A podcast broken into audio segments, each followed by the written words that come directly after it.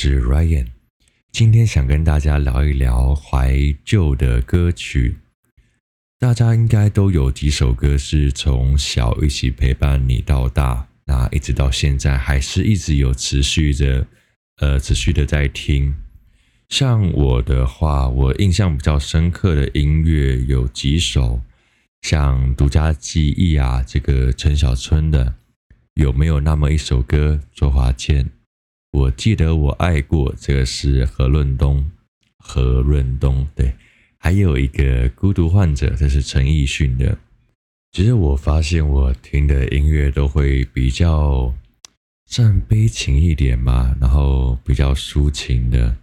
我很喜欢那种感觉，尤其是在晚上，我很喜欢让自己沉浸在沉浸在那一种有点惆怅，然后有点忧郁，让我可以。脑袋更清晰，去想很多很多的事情。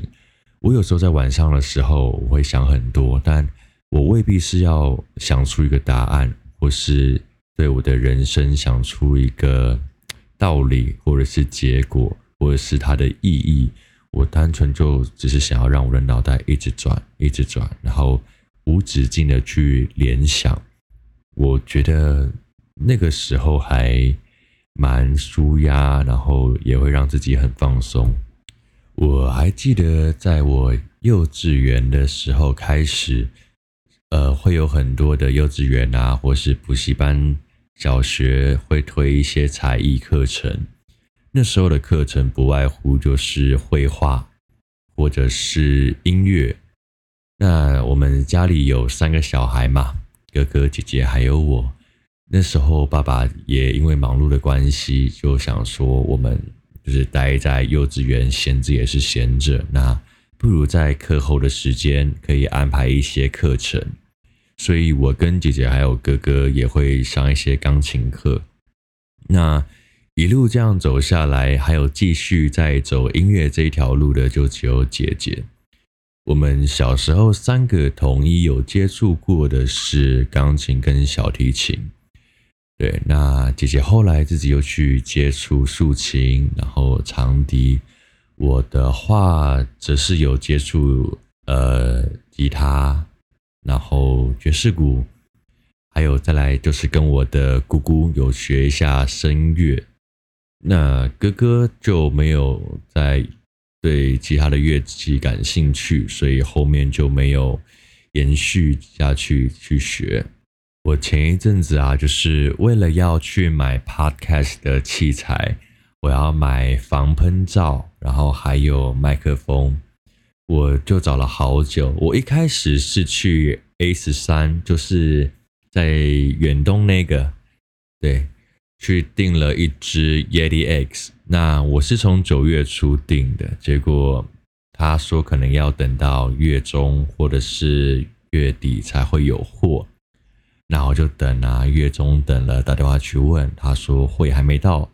后来我月底打电话去问，他们也说，诶，货没有到，而且可能会延到十月多或十一月才会有货。我就觉得不行，我等不了这么久，我就找到了一间我觉得很棒很棒的乐器行，它在内湖，叫做阿通博乐器。我们那时候就去试麦克风，然后试耳机，然后试防喷罩。他们在场都有很多专业的设备，让我们去做使用。那个里面的老板啊，然后还有店员们，我觉得都超级幽默。然后他们都不会怕麻烦，只要你有一些要求是合理的，你提出来，他们都会尽量去满足你。然后讲话也是很。诙谐，然后幽默风趣。我记得那时候我跟朋友一起过去，然后我们就在试我现在用的这支麦克风 Yeti X。呃，他就戴着耳机，然后讲一讲，然后说了一句话，他说：“喂喂喂。”然后他说：“哦。”我说：“你怎么了？”他说：“我听到我的声音，我我爱上我自己了。” 我想说。你怎么会有那么浮夸的人？然后我就直接骂，就说靠腰。然后老板在旁边也一直笑，一直笑。那我觉得人生就是要有这样子，身边就是要充斥的这样子各种乐趣才好玩。对，那我不知道大家除了在平常听音乐，可能大家会用 Spotify、用 KKBox、用呃 iTune 之外，会不会去听一些演奏会？例如像是两厅院的啊，我之前就有去听朋友的，像是琵琶。呃，长笛，还有一个我觉得很酷的是，在台北露西亚咖啡，我有朋友会在那边表演。那他们主要是走爵士风格的音乐。他们除了呃自己在台上可能会表演啊，然后互动，他们最酷最酷的是，他们有 open jam。就呃，如果你对音乐有兴趣的，你喜欢唱歌。你喜欢弹钢琴，你想要弹呃，你想要打鼓，你只要对音乐有兴趣，你都可以跟他们报名，然后你就可以直接上台一起参加演出，然后一起玩音乐。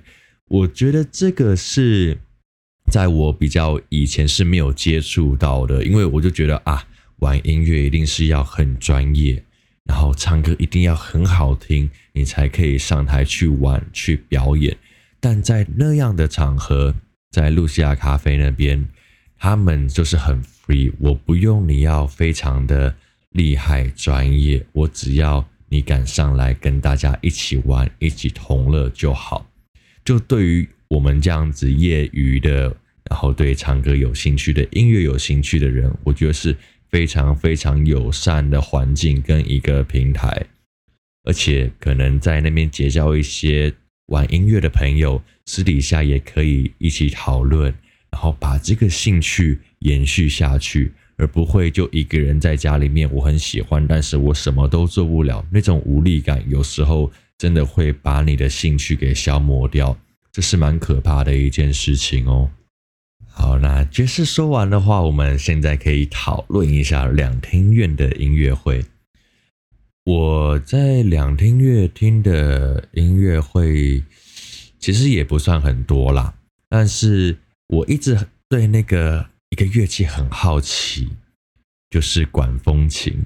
我没有现场听管风琴的声音过，我一直好期待哪一天可以听到那个演奏会、音乐会是管风琴会打开来的。我小时候对管风琴的印象是，我觉得他是一个坏人。就如果管风琴他是一个人的话，他是个坏人。为什么呢？我不知道大家有没有看过《美女与野兽》？呃，是动画版本的，对，迪士尼的卡通，迪士尼的卡通电影。它有一集就是像最近有翻拍真人版电影的剧情差不多的那一版，还有一版的《美女与野兽》，它是圣诞特辑。圣诞特辑呢，多了两个人物，一个是小短笛，一个就是管风琴。我那时候看到那个小短笛，我真的是恨得牙痒痒，他真的太坏了。然后，呃，小短笛他在里面的角色就是一个小喽啰，就是一个傀儡，然后负责去帮管风琴去布局。那管风琴就是里面最坏、最坏的坏蛋。我记得后来那个管风琴就生气的时候，就一按那个按键，就哇好大声，然后把那个城堡都震垮了。这是小时候我第一次对管风琴有印象。从那次之后，我就一直很好奇，如果我在演奏厅里面听音乐会，管风琴打开来了，它的声音会不会就像他把城堡震震垮那样子，那么的震撼，那么的有力，但我一直到现在都还没有机会听到。所以，如果就是你们有一些关于管风琴的演奏消息的话，也可以就是跟我说一下，我超级期待有一天可以听到管风琴的声音。其实音乐的范围范畴真的非常非常的广。以前我有听说过有一个。音乐的表演，他是演奏者，他就上台，然后大家鼓掌，鼓完掌之后，他就坐在钢琴前面，然后就放个闹钟。那大家一开始就会觉得哇，快要开始了，先鼓个掌，保持安静。慢慢的过了几分钟，诶，奇怪，为什么都没有在表演？开始就会有一些细语在讨论是不是发生了什么事情。那有人开头之后，后面的呃交谈声就越来越大，越来越大，越来越大，然后直到最后，可能演奏家站起来了之后，他们又开始沉静了，安静，然后他又鞠躬，大家又跟着鼓掌，一切就结束了。这个其实也是一种音乐哦。你想哦，从一开始从没有声音，然后但有一点小声音就起承转合，然后高潮也有了。然后后来再慢慢的收尾，又安静静止，然后大家演奏，这个就结束了。所以这其实也算是一种音乐上的互动哦，就是其实你大家都是在音乐里面的一个音符，你们是在跟表演者共同演奏，然后共同参与这个演出。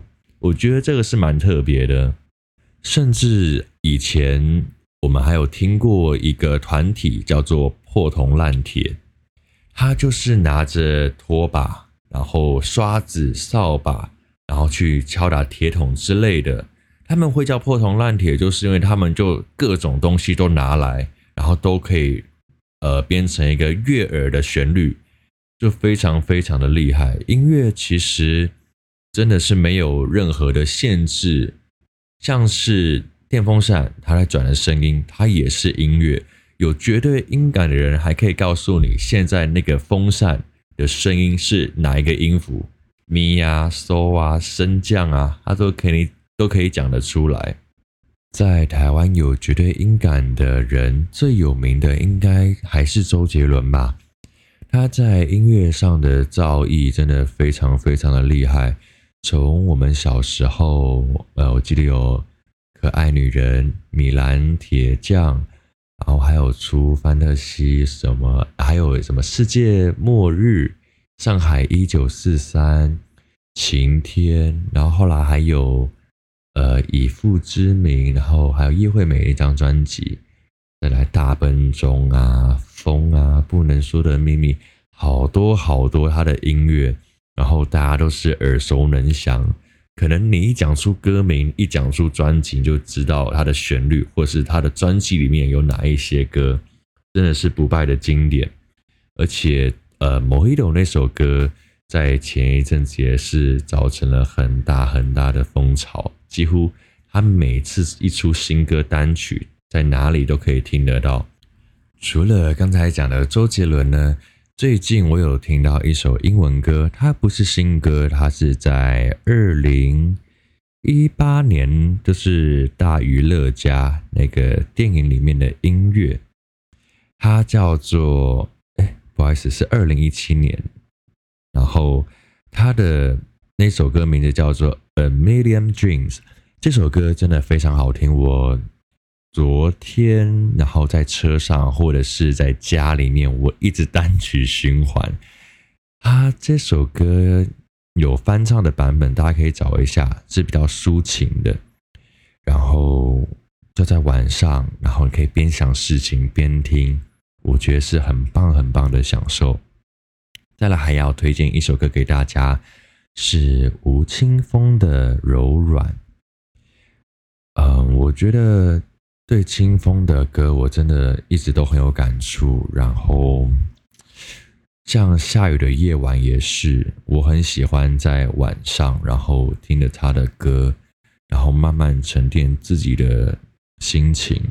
他的嗓音是会抚慰人心的。那就我所知，他也是一个心非常非常柔软的一个人。也是常常受了委屈，都是自己扛着。但是这个世界真的就是这样子，你越善良，你要承受的就越多，因为你会为人着想。那这是不是件好事情呢？我觉得是好的。为什么？尽管你会承受的比较多，但是因为你比较善良，你还有所谓的人性在。你在这一生，你可以感受更多更多的情绪。或许那些不善良的人可以感受到最大的情绪是嫉妒，是愤怒，是不满。但是善良的人，我们什么？我们可以多感受到一些所谓的温暖，然后慈爱，然后给予的这种感觉跟情绪，那种满足是呃不善良的人比较难去体会的。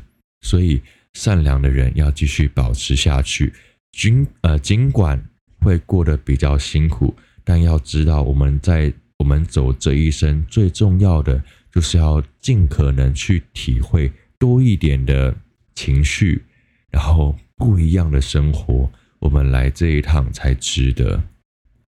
就像我们买了一张门票，我们去游乐园，我们不可能想着啊，好，我们就只玩一样东西，我们就走了。我们只吃一点东西，吃一样好，我们就回家。我们只玩十分钟，不会，对不对？我们来到这个世上，就像我们好不容易拿到一个入场券。我们打从妈妈的肚子，妈妈的肚子出来之后，我们就开始要去享受、去体验这个世界。所以，当然我们可以体验到越多越好，我们可以玩得越多越好。但前提是不能去妨碍到他人的人身自由，然后不可以去侵害到人家的生命财产的安全。我人生在过去，然后也遇过很多低潮的时候，也有很多事情是我想不透，也不知道为什么这样的事情会发生在我身上，然后为什么持续了那么长一段时间，我都没有看到一丝丝的微光透透进来，但是我会告诉自己。我来这个世上，我就是要来体验各种，就是各式各样的生活，好的、坏的、富裕、贫穷，我们所经历的都会成就我们接下来的人生，而且会让我们的生活过得更多彩多姿。有些人会羡慕别人生长在非常富裕的家庭，其实，在我的看法。我会觉得最幸福的是哪一种人呢？我觉得最幸福的是生长在中产阶级家庭的人。为什么？首先，他衣食无缺，就是他至少基本上生活所需是有被满足的。但是他们没有富裕到好像我这辈子什么都不用做，我就可以过活，好像我已经有享受到这世界上所有的一切，我没有什么好追求的。他们不是，他们还有很大的空间可以去进步，可以去成长，可以去追寻。所以我觉得这是最最幸福的，就是你生活所需都被满足了，然后你还有梦可以去追，你还有很多很多的梦想陪伴你前进。我觉得这就是最幸福的人生。那你们呢？你们觉得最幸福的人生应该是长什么样子？又或者你对人生的一些呃体悟，你的想法是什么？如果让你选择，你会选择生长在什么样子的家庭？你会想要直接攻顶吗？直接就是到那百分之三的那个群众里面？还是你希望你可以生在百分之七八十那样子的家庭，让你还有一段路去追去成长。今天的节目就差不多到这边喽。那喜欢欧奈的，欢迎帮我点个订阅。时间也不早了，可以喝点热水、热茶，让自己的心神安静下来，然后躺在床上盖好被子，深呼吸，慢慢的入睡。大家晚安喽。